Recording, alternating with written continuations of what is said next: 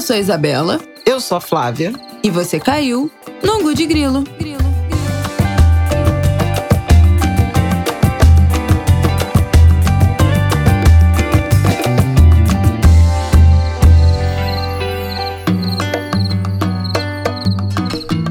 Boa terça-feira, Angulers! Tudo bem com vocês? É fevereiro! Yeah, de fevereiro. Quando você estiver ouvindo isso, já estaremos no segundo mês do ano. Pois é. Janeiro começou acelerado, depois se arrastou um pouco. né? Nossa né? Senhora! Misericórdia. Impressionante. Chegava o Natal e não chegava ao fim de janeiro. Bom, e neste fevereiro, Flavel está de férias, hein? Queria dizer isso. Ui. Disse ela que hoje o programa vai ser curto, ela tá de férias e não quer trabalhar. É, não. porque a única coisa que eu vou fazer nessas férias é o angu de grilo. Olha aí. Realmente. Vocês estão com muito prestígio. É brincadeira o prestígio que essa audiência tá, tá bom? Então vamos lá. Hoje a gente vai falar rapidinho aqui, episódio curto. Vamos ver se ela mesma vai colaborar com a vontade dela. Vamos falar sobre o encontro de mulheres. Estamos no nosso.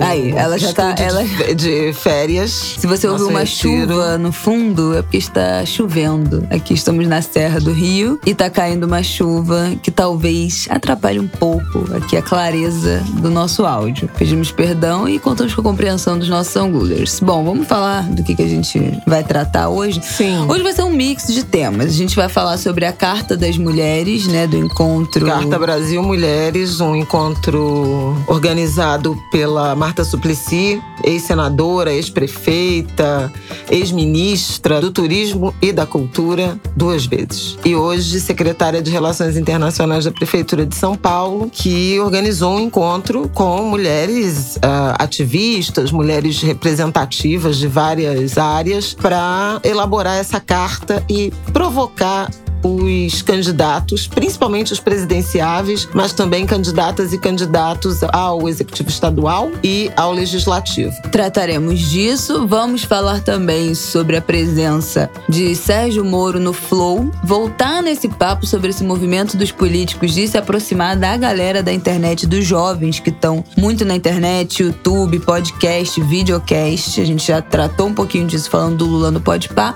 E agora vamos falar aqui do Moro. E dar uma passada em Big Brother, que é a única coisa que eu tô assistindo. E já tiveram alguns momentos interessantes que valem umas pinceladas aqui nesse ângulo de grilo. Então, vamos lá. Bom, vamos começar falando desse encontro, então, que gerou essa carta. Sabe dizer aí de cabeça o nome de algumas mulheres, ou de todas as mulheres que De estavam todas, nesse de encontro? todas de cabeça eu não É sei, muita mas gente. é muita gente. Foram aproximadamente 30 mulheres. Um encontro idealizado, né, por Marta Suplicy, que foi ministra do Turismo e ministra da Cultura, ex-senadora, ex-prefeita de São Paulo e hoje secretária municipal, né, em São Paulo de Relações Internacionais. Ela num diálogo com a ministra Carmen Lúcia do Supremo Tribunal Federal constatou o óbvio, a invisibilidade das mulheres na campanha, em particular na campanha presidencial de 2022. E a partir daí, elas tiveram, Marta teve a ideia de convocar um grupo de mulheres, duas, três dezenas de mulheres, para debater temas que consideram, cada uma, né, apresentou três temas, três propostas, como de projetos, de políticas, de ideias, para provocar os candidatos, em primeiro lugar, os presidenciáveis, né? Uhum. Mas a carta foi mais ampla e também dirigida a candidatas e a candidatos, a governos do Estado e ao Legislativo, seja a Assembleia Legislativa, seja a Câmara dos Deputados, seja o Senado Federal. Esse encontro foi na sexta-feira, dia 28, em São Paulo, e foi bem interessante porque participaram mulheres de diferentes áreas, de diferentes origens, de diferentes lutas né? Além da Marta, da ministra Carmen Lúcia. Aliás, ministra Carmen Lúcia, eu vou abrir um parêntese, porque ela fez no dia 10 de dezembro, Dia dos Direitos Humanos, um seminário lá no Supremo Tribunal Federal, por estas e por outras, que era justamente para discutir agendas de gênero. Eu tive o prazer, a honra de ser convidada e, e fiz uma fala também lá em Brasília. Foi um pouco semente até desse Uhum. encontro, né? Das mulheres debatendo o Brasil. E na sexta-feira, bom, além da, da Marta, participaram a senadora Simone Tebet, que é, até aqui, a única mulher pré-candidata à presidência da República, mas ela não foi como candidata, ela foi como líder da bancada feminina do Senado. Vocês devem lembrar que a Simone Tebet teve uma participação importante na CPI da Covid. A Gleice Hoffmann, presidente do PT, Érica Hilton, vereadora por São Paulo. A Tabata Amaral não foi presencialmente, mas enviou suas ideias, suas propostas, assim como a Rosisca Darcy de Oliveira, que é escritora, feminista, membro da Academia Brasileira de Letras, Lilian Schwartz, historiadora, Marilis Pereira Jorge, colunista da Folha, jornalista, e um número muito significativo, muito expressivo também de mulheres negras, né, do movimento de mulheres negras. Bianca Santana, que é biógrafa e diretora, né, executiva da Casa Sueli Carneiro, Aniele Franco, do Instituto Marielle Franco, Juliana Borges, que é uma especialista em relações raciais, mas principalmente na questão da política criminal. Djamila Ribeiro, também não fui presencialmente, mas enviou suas propostas. Preta Ferreira, ligada ao movimento das mulheres indígenas, a Anne Moura, que é uma ativista lá de Manaus, a juíza Inês Virgínia, foi muito interessante. Representantes do judiciário, parlamentares eleitas, mulheres da política, mulheres ativistas, e cada uma teve a chance de apresentar três propostas. E ao final do dia, elas organizaram essa carta, Carta Brasil Mulheres, endereçada à nação, aos candidatos, principalmente os presidenciáveis, e essa carta tinha 18 itens. Não sei se você quer destacar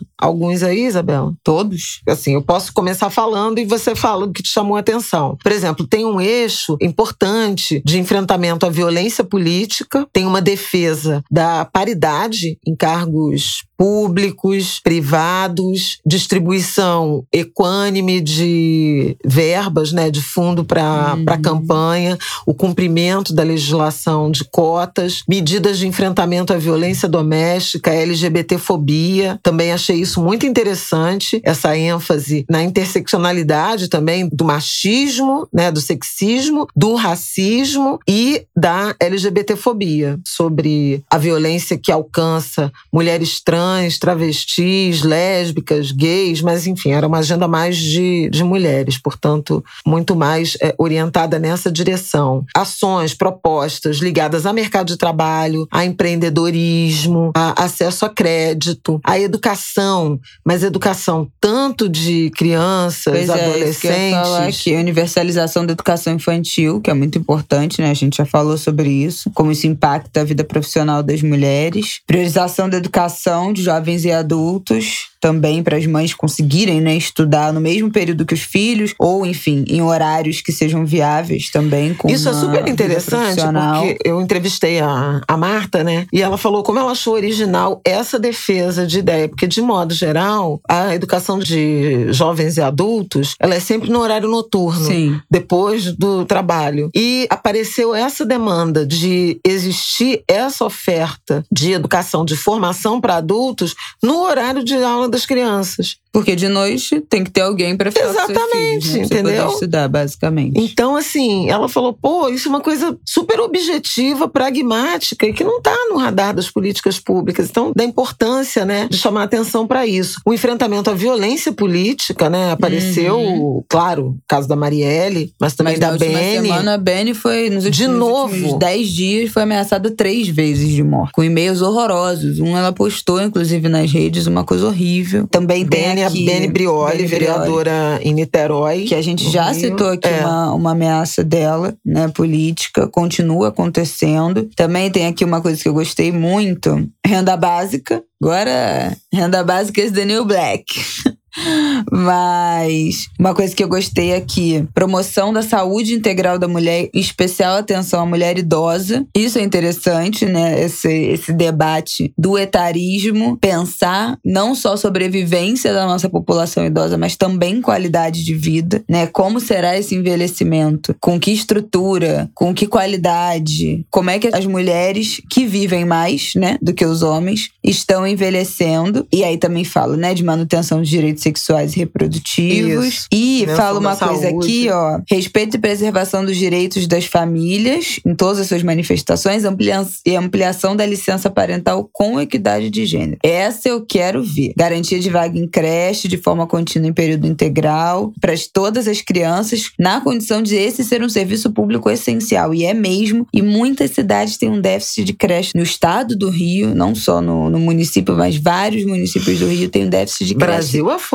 Imenso. Que ninguém consegue solucionar. Minha última matéria na TV Globo, aliás, quando eu trabalhava lá, foi sobre isso. Foi sobre a falta de creche. Naquela época, em 2018, eu acho que no estado do Rio tinha um déficit de mais, acho que de 35 mil vagas de creche. Muito dinheiro que tem o Fundo Nacional do Desenvolvimento Estudantil é alocado para isso, mas muitos municípios não constroem. Então tem terreno reservado, tem verba aprovada, né, carimbada e não constrói. E aí tem que devolver o dinheiro para a União. Então é um dinheiro federal que vem para os municípios, mas muitas vezes não é adequadamente usado e colocado, né? Porque não é só isso, você não só constrói, né? Você tem que ter os professores, tem que ter concurso para os professores, para os funcionários. Então tem toda uma logística que não é só de construir a creche. Então muitas vezes tem o dinheiro para construção, mas o resto da, da estrutura que demanda isso não existe. E, gente, isso é o maior impacto na carreira, na vida, né, profissional, na sobrevivência, na vida das mulheres. Não tem onde você deixar seus filhos para você conseguir trabalhar, para você conseguir estudar, para você conseguir avançar no seu estudo, né? A meta não deveria ser só, ah, não, completar o ensino fundamental ou completar o ensino médio, aí você vai trabalhar em alguma coisa enquanto seu filho fica meio período na creche. Não, peraí. Existem sonhos que podem ser maiores que esses, mas a estrutura da cidade tem que acompanhar. E, em geral, não acompanha. Que é aí quem não tem uma prima, uma sobrinha, né, uma irmã, uma mãe para ficar com o filho, né, uma avó para olhar, ou uma creche comunitária. É, fica limitada, né? Fica, não consegue fazer nada. Oportunidades né? em tudo. É bem interessante. Tem um eixo aí de segurança pública, né, do enfrentamento ao, ao encarceramento em massa, essa política de segurança é, do extermínio, né, da população negra essa transversalidade do racismo que apareceu em vários pontos. Em economia também tem uma, uma ênfase, um assunto que para mim, particularmente, é, é caro, que é a questão da economia do cuidado, uhum. né? De você pensar desenvolvimento econômico a partir desse eixo, dessas funções remuneradas ou não, né? Ligadas à economia do cuidado. E isso você está falando com mão de obra feminina, professoras, enfermeiras, técnicas de enfermagem, cuidadoras, auxiliares de creche, enfim, uma gama, assistentes sociais. Então, todo esse eixo da chamada economia do cuidado, se tiver uma atenção atenção em termos de política pública, de valorização e de oportunidades, você estará mudando a vida, transformando a vida de mulheres e de suas famílias. Também tem valorização da memória, das tradições, da religiosidade, da história do povo quilombola, uhum. ribeirinhos, indígenas, indígenas, refugiadas. Enfrentamento ao racismo ambiental. Muito legal. Assim, a carta é muito importante. Ela tá num site já, Brasil Mulheres. Vamos deixar aqui, né? Isso.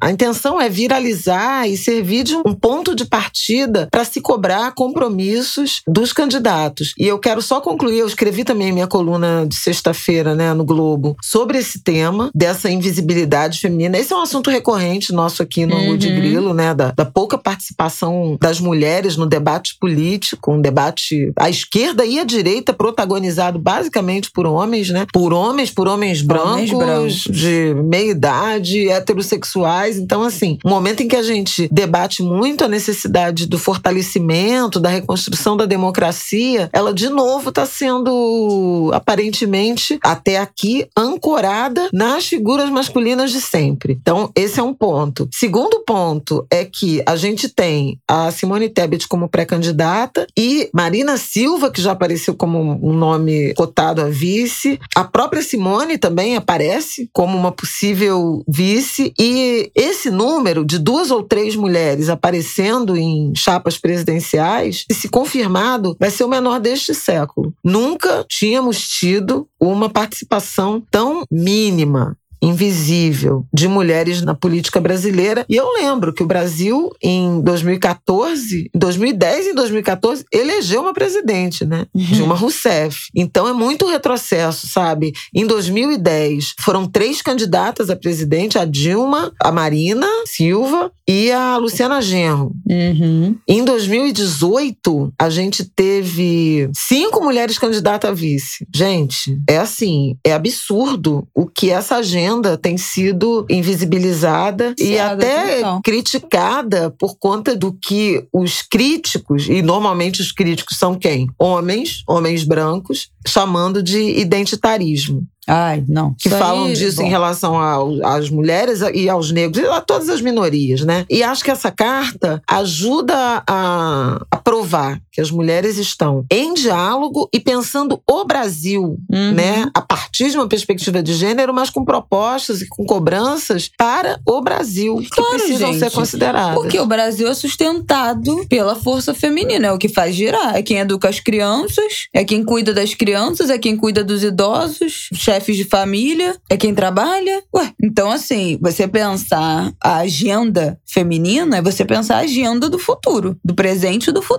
É isso. Porque, né, se você possibilita que uma mulher bote seu filho uma creche de qualidade, você tá cuidando do futuro. Não adianta falar que, ah, não, é uma mensagem aqui para os pais do Brasil, que são três, né? Os pais que são presentes, é, que são ativos na, na criação de seus filhos. São meia dúzia. Falar com mulher, dialogar com mulher é dialogar com o futuro. Então, isso aí não tem nem argumento. Muito legal. Vamos deixar aqui o link da carta aqui embaixo. Deem uma olhada, porque é em tópicos. Tem duas páginas e meia. Não é algo imenso. É em tópicos e esses temas que a gente tratou aqui estão colocados como tópicos. Não tem na carta um desenvolvimento desses assuntos. Como se fossem algumas diretrizes, sabe? São alguns tópicos do tipo, olha, essas são pautas importantes, desenvolvam. Então, acho que são temas importantes da gente cobrar pronunciamentos e que esteja no plano de governo, né, na proposta de projeto de governo dos nossos candidatos. Então, olha, isso aqui é pra gente estar tá ligado quais são os temas, porque é muita coisa, às vezes a gente, né, se perde. Mas pra gente estar tá ligado em todo o rol de temas que a gente pode cobrar, questionar de por que que não tá no projeto de governo. Eu acho que também é importante, quem tá ouvindo aqui a gente, que é professor, ali tem uma variedade imensa de temas para ser tratado com alunos de várias idades, para ser tema de redação, para ser tratado em prova, para ser tratado na aula. Quem trabalha com jovem, com adolescente, temas muito importantes e é isso, não diz respeito só ao universo feminino, é sobre Brasil. Quem trabalha com criação de conteúdo, quem é jornalista, mais tema, mais assunto que a gente pode desenvolver nos próximos meses, pensando mesmo em pautar assuntos que sejam importantes para essa corrida eleitoral, que sejam importantes para a gente debater e trazer como sociedade. Então tem ali um monte de pauta para a gente tratar, para a gente conversar. Então eu acho interessante em vários aspectos e o documento é bem simples, é bem tranquilo, não tem muito mistério, não é verborrágico, não é prolixo. São vários tópicos e dali a gente pode surgir com várias ideias aí para a área de atuação de cada um, que são temas importantes para a gente debater nos próximos meses. E bom, aqui no Angus de Grilo estaremos debatendo tudo isso nos próximos meses, como já estamos há nos últimos dois anos, vocês já sabem disso, né? Então vamos para o nosso próximo assunto? Vamos. Bom, a gente tinha falado há um tempo atrás que Lula tinha ido no Podpah, que é um podcast que faz muito sucesso no YouTube, nesse formato videocast, né? Que é uma gravação de um podcast que é transmitido ao vivo no YouTube. Esse é um segmento que tá fazendo muito sucesso, tem muitas influenciadoras, blogueiras do Instagram que estão indo para esse nicho do videocast. Conversas enormes, né? De três, quatro horas, como é o Podpah, como é o Flow, que é o que foi Sérgio Moro na última semana. O Lula no Podpah tinha dado mais de 200 mil visualizações, né? 292 mil, mil pessoas assistindo no canal. Foi a maior audiência de um podcast já registrada no país. Exatamente. Foi no dia 2 de dezembro, de dezembro. que o Lula deu entrevista pro é, Tiago Marques e Igor Cavalari, que são os os apresentadores do Pá. exatamente. O Na- Lula também já tinha ido no Mano a Mano, do Mano Isso. Brown, que foi também uma baita repercussão, uma entrevista do Lula. O Flow também é um podcast que tem muito prestígio, principalmente mais à direita, né? Os, os apresentadores são o Bruno Ayub, que é o Monarque, conhecido como É. Monarque. É o Mona. E o Igor Coelho, que é o Igor 3K. 3K. É interessante o Flow porque ele já entrevistou vários presidenciáveis. Em 2021, por exemplo, Eduardo Leite teve lá, que é o governador do Rio Grande do Sul e que disputou com Dória as prévias, né? E perdeu as prévias do, do PSDB. O próprio João Dória, hoje, né? O pré-candidato do, do PSDB, já deu entrevista. O João Amoedo, que foi do Novo, que foi candidato a presidente em 2018. Luiz Henrique Mandetta, ex-ministro da Saúde e também presidenciável. Ciro Gomes participou, também deu entrevista. No ano de 2020, o Flow entrevistou todos os candidatos à prefeitura de São Paulo, inclusive Fernando Haddad, o Boulos, vários parlamentares também, Marcelo Freixo. Então, assim, tem uma, uma atuação política muito robusta. E na semana que passou, o Sérgio Moro deu uma entrevista de quase cinco horas. Não, é uma coisa absurda. Se vocês acham, eu acho nossos episódios longos.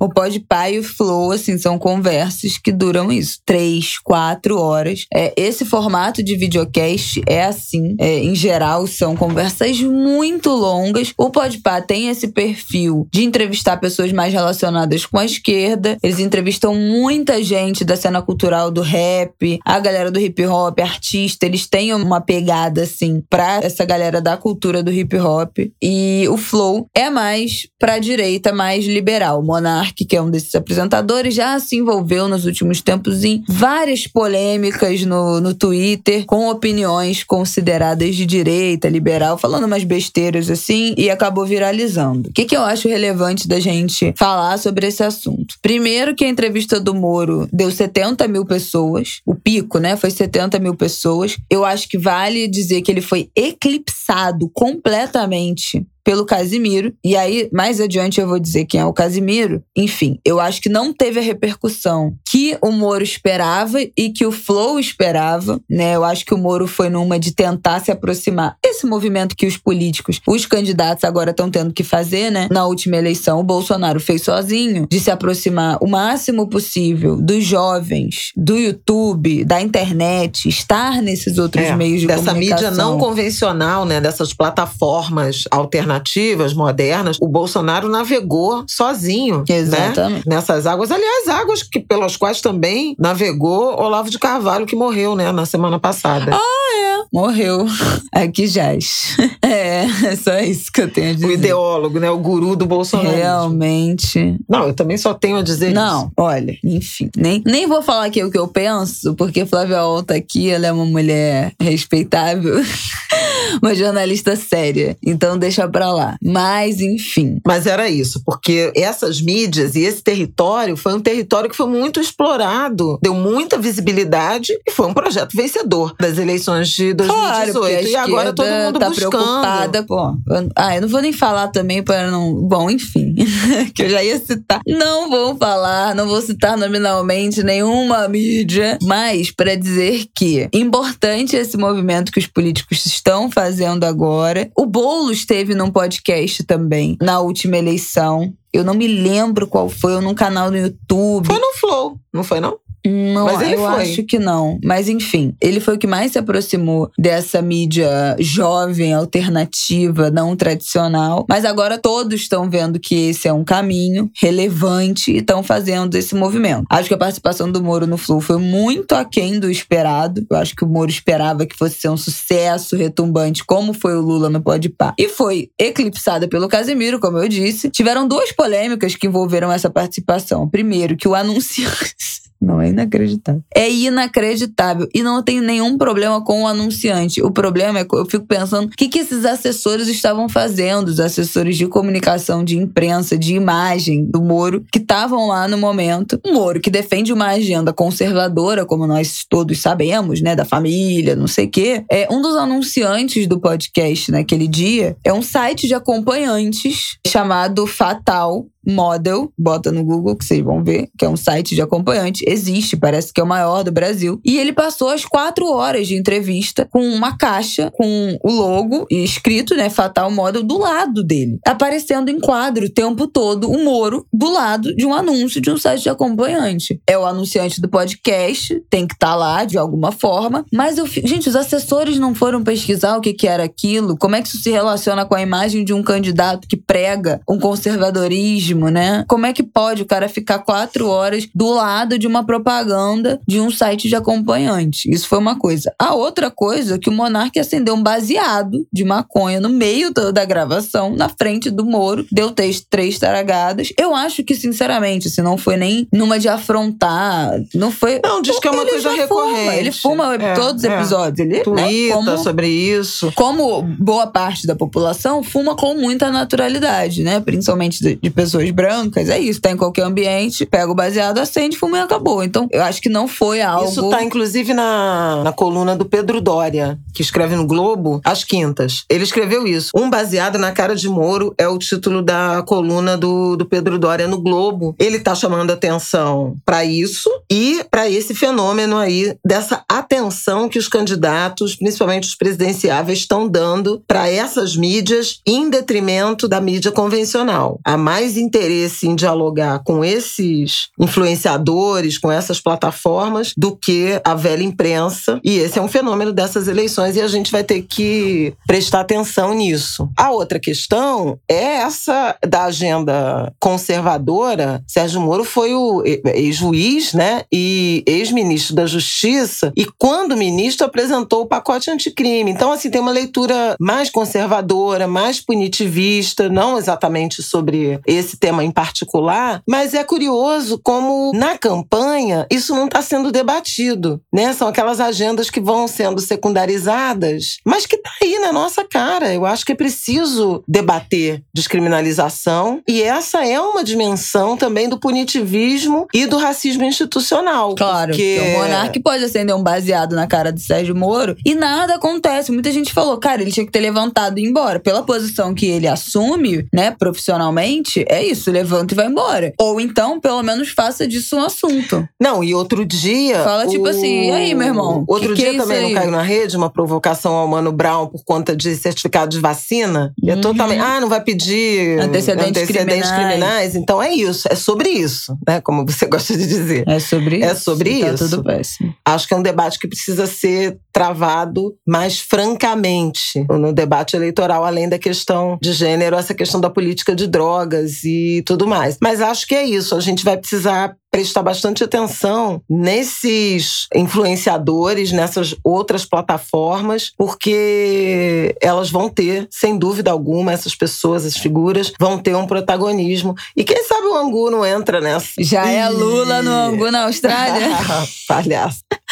Não é só Lula. Tem que ser amplo. Debate amplo. E aí eu já vou ficar te devendo, hein? Vou chamar um, alguém para ficar aqui no meu lugar. Vamos fazer uma rotação do segundo. Debate amplo, não. Tem que debater todos os candidatos. Isso, não é democrático. Mas quem disse que eu me propus ah, a ser democrático? É Mas eu sou. Quem disse que este podcast se Gente, propõe a ser um podcast democrático? Olha a roupa suja sendo lavada aqui. É... Como eu tô de férias, vou mudar o rumo dessa prosa. Eu não, sei que você quer muda, falar do, não. do Casimiro. Eu quero falar do Casimiro, mas eu quero fazer uma última. Os angulers conhecem o Casimiro. Não, eu quero falar disso que você falou, da gente ficar de olho nesses influenciadores. O Café da Manhã lançou, né? Na última sexta-feira, você vai estar ouvindo isso na terça. Na última sexta, um episódio do Café da Manhã que eu ainda não ouvi, mas algumas pessoas que eu acompanho nas redes já compartilharam. É, alguns influenciadores mais velhos, uma galera mais responsável, já compartilhou. Então, eu creio que deve estar bom, propondo boas reflexões. Tô recomendando aqui sem ouvir, gente. Se for uma bosta, vocês me perdoem e me avisem. É, o episódio chama Influencers e a Formação Política política dos jovens. É sobre um estudo que mostrou que, apesar de rejeitarem cada vez mais a política tradicional, os jovens têm se politizado por meio das redes sociais. E as fontes de informação vão desde perfis de maquiagem e estilo de vida no Instagram até transmissões de games online. Levantamento que foi feito no Brasil, Argentina, Colômbia e México. O título da pesquisa é Juventude e Democracia na América Latina e fala sobre essa geração que molda suas posições políticas de acordo com as visões de mundo que são abordadas por esses influenciadores. Acho que eu posso dizer com tranquilidade que eu vejo muito e é assustador, né? Na verdade. Dessa posição, de certa forma, eu tô, né? Nas redes sociais, no Instagram. Como a minha opinião é muito importante para a formação política de uma galera que me segue, principalmente adolescente, né? Os adolescentes, pré-adolescentes, de galera de 13, 14, 15, 16 anos. Vários adolescentes me seguiam na última eleição e conversaram comigo sobre isso do voto. Ah, meus pais vão votar no Bolsonaro. O que, que eu falo? Eu discuto, eu não discuto, eu brigo, eu não brigo. Então, é muito claro, assim, como, como os nossos posicionamentos influenciam mesmo. Eu acho que aqui no Ango de Grilo vocês acompanham a gente e eu acho que é, esse acompanhar, esse ouvir, faz com que vocês, vocês sabem quais são os nossos posicionamentos aqui, vocês sabem de que lado a gente tá dentro desses jogos vários políticos, não só partidários, mas de assuntos que fazem parte da nossa vida cotidiana política. E eu creio que do que vocês ouvem a gente aqui, vocês também usam como munição o que a gente fala, os assuntos que a gente traz, as nossas opiniões, os dados que a gente traz aqui para formar a opinião de vocês. Então é muito importante, gente, não só a gente ficar muito atento ao que a gente está consumindo, mas a galera aqui que tem filho, tem filho pré-adolescente, tem filho adolescente, tá ligado no que os nossos filhos vão consumir, né? O que está sendo visto por essas crianças, esses pré-adolescentes, esses adolescentes, com o que, que essa galera tá formando essa massa crítica ou não está formando, né? Se é só um, um, conteúdo vazio, que não diz nada, se é só um monte de, nesse momento de mundo que a gente está vivendo, um monte de influenciadores então, né? Que não fala nada da vacina, que não defende a vacinação, que não se posiciona sobre, sobre pandemia, que não dá nome aos bois. Então, eu acho que a gente tem que ficar atento a quem a gente acompanha, tá agregando, não tá agregando, se posiciona, não se posiciona, porque existe uma relação direta entre a nossa audiência e o enriquecimento da pessoa que a gente está assistindo. Se a pessoa faz publicidade, tem a ver com a audiência que a gente dá. Então a gente continuar dando audiência, a gente continuar dando, chancelando, né, esses conteúdos de gente que em nada se posiciona, e é claro, não tô falando que a gente só pode acompanhar militantes, ativistas, porque a gente quer zerar o nosso QI. Eu quero assistir as minhas doninhas de casa lá fazendo a comida delas, não sei o que, elas não falam de política, não falam em quem votaram, não falam de nada disso, mas estão lá, vacinaram, vacinaram os filhos, postaram que se vacinaram, postaram vacinando os filhos. Então, tem uma linguagem que eu acho que a gente precisa esperar de todo mundo. Nem todo mundo tem formação política, nem todo mundo tem conhecimento, estudo e nem todo mundo quer, né, virar um militante, um ativista, um especialista político. E tudo bem, tem gente que realmente nem deve se resolver aprofundar nos assuntos porque não estudou isso, né, para não falar besteira, para não levar desinformação informação, mas eu acho que tem algumas coisas chaves que a gente tem sim que cobrar e esperar das pessoas que a gente está chancelando na internet. Uma das pessoas que tem feito um trabalho brilhante de comunicação com a juventude, com os adolescentes e tá furando as bolhas, chegou em das minhas amigas que não tem nada a ver com esse universo de game, de futebol, é o Casimiro, que eu comentei que ele eclipsou, né, a participação do Moro no Flow, porque no mesmo dia, na segunda-feira, ele assistiu uma liberação inédita. A Netflix liberou o primeiro episódio da série do Neymar, que chama Neymar o Caos Perfeito. Liberou para uma pré-estreia da série na live do Casimiro na Twitch. O Casimiro é um streamer, é um cara que comenta lance de futebol, ele faz live na Twitch, que é essa plataforma de transmissão ao vivo, que é onde a galera joga e transmite os e-sports, né, que são os jogos de videogame. Então, que a galera joga junto e vai transmitindo e é toda um, enfim, uma outra camada da internet da qual eu conheço muito pouco, mas que faz um sucesso absurdo absoluto, estrondoso e movimenta muito dinheiro, premiação, competição. É, uma, é, outra, é outro nível de, de grana e visibilidade envolvida. Um público muito jovem, muito masculino. É esse universo de videogame, eu acho. Tem várias mulheres disputando já esse espaço, que já tem uma visibilidade nesse universo, mas ainda é um universo muito masculino. E o Casimiro comenta futebol, que eu saiba, ele começou a ter visibilidade porque ele era do esporte interativo, depois da TNT, comentando esportes. Ele também comenta o SBT Esporte Rio, um programa de esporte do SBT. Tem um canal no YouTube sobre futebol com outros dois amigos. E aí, na pandemia, começou a fazer as lives dele na Twitch, comentando os lances de futebol, comentando os jogos e reagindo a vídeos do YouTube, desde limpeza de carro até VTube mostra sua mansão, sua nova mansão, reagindo a mansões e a viagens de pessoas por mansões pelo mundo, reagindo a preparo de hambúrgueres e comidas e comidas de rua indianas, enfim, toda sorte de vídeos Shark Tank, reagindo ao pesadelo na cozinha, do programa da Band com Jacan, é todo tipo de vídeo mais doido do mundo do YouTube, ele tá lá assistindo e ele vai reagindo ao vivo pra galera nas lives que varam a madrugada, vão de até 5, 6, 7 da manhã. Por que eu tô citando o Casimiro? Primeiro que eu fui capturada recentemente, tem duas, três semanas por ele. Depois de tanta gente que eu conheço comentar, minhas amigas, os amigos, nananana, que amam. Eu já tinha tentado assistir uns vídeos, mas não tinha me pegado. E aí eu descobri que o que eu gosto no Casimiro são os vídeos dele contando histórias da vida dele. Os vídeos dele reagindo às coisas não é muito minha praia. Eu gosto dele contando as histórias da vida dele. Posso até até deixar aqui na sugestão aqui do, na nossa sinopse os meus três vídeos favoritos. Vamos ver se vocês são capturados. Ele tem. O jeito que ele conta a história é impressionante, assim. Uma, um negócio que você poderia contar em quatro minutos vira 20 e você fica fissurado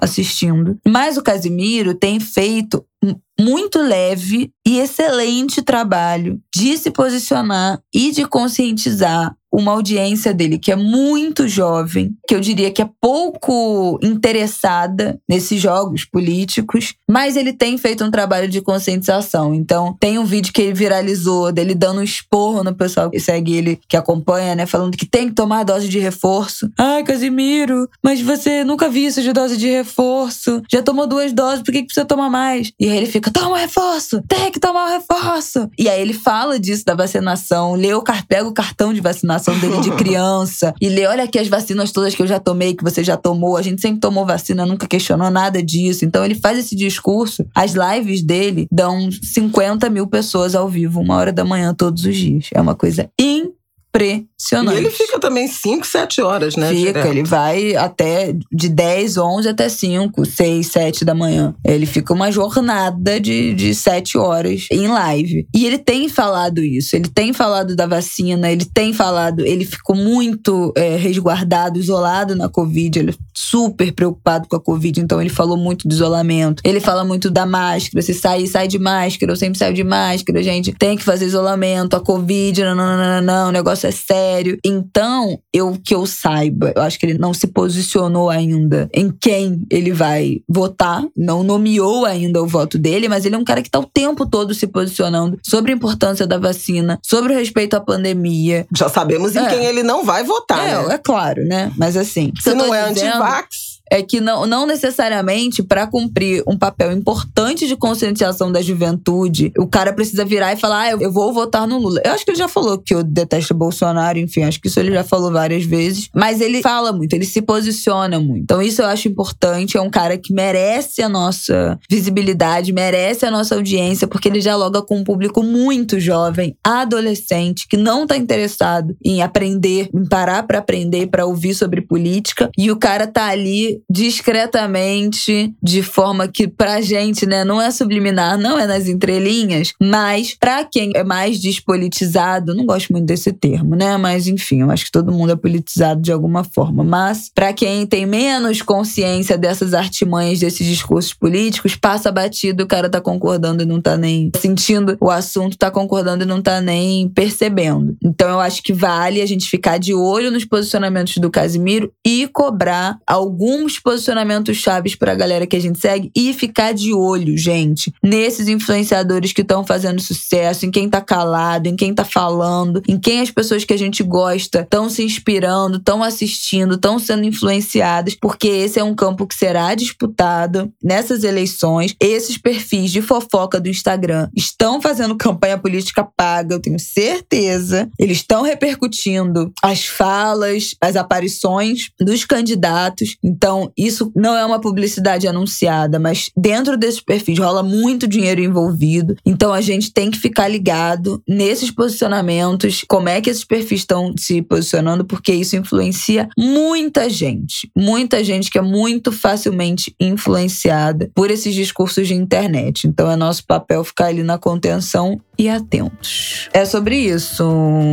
Vamos fechar esse episódio? Vamos. Falando um pouco de chorinho sobre Big Brother.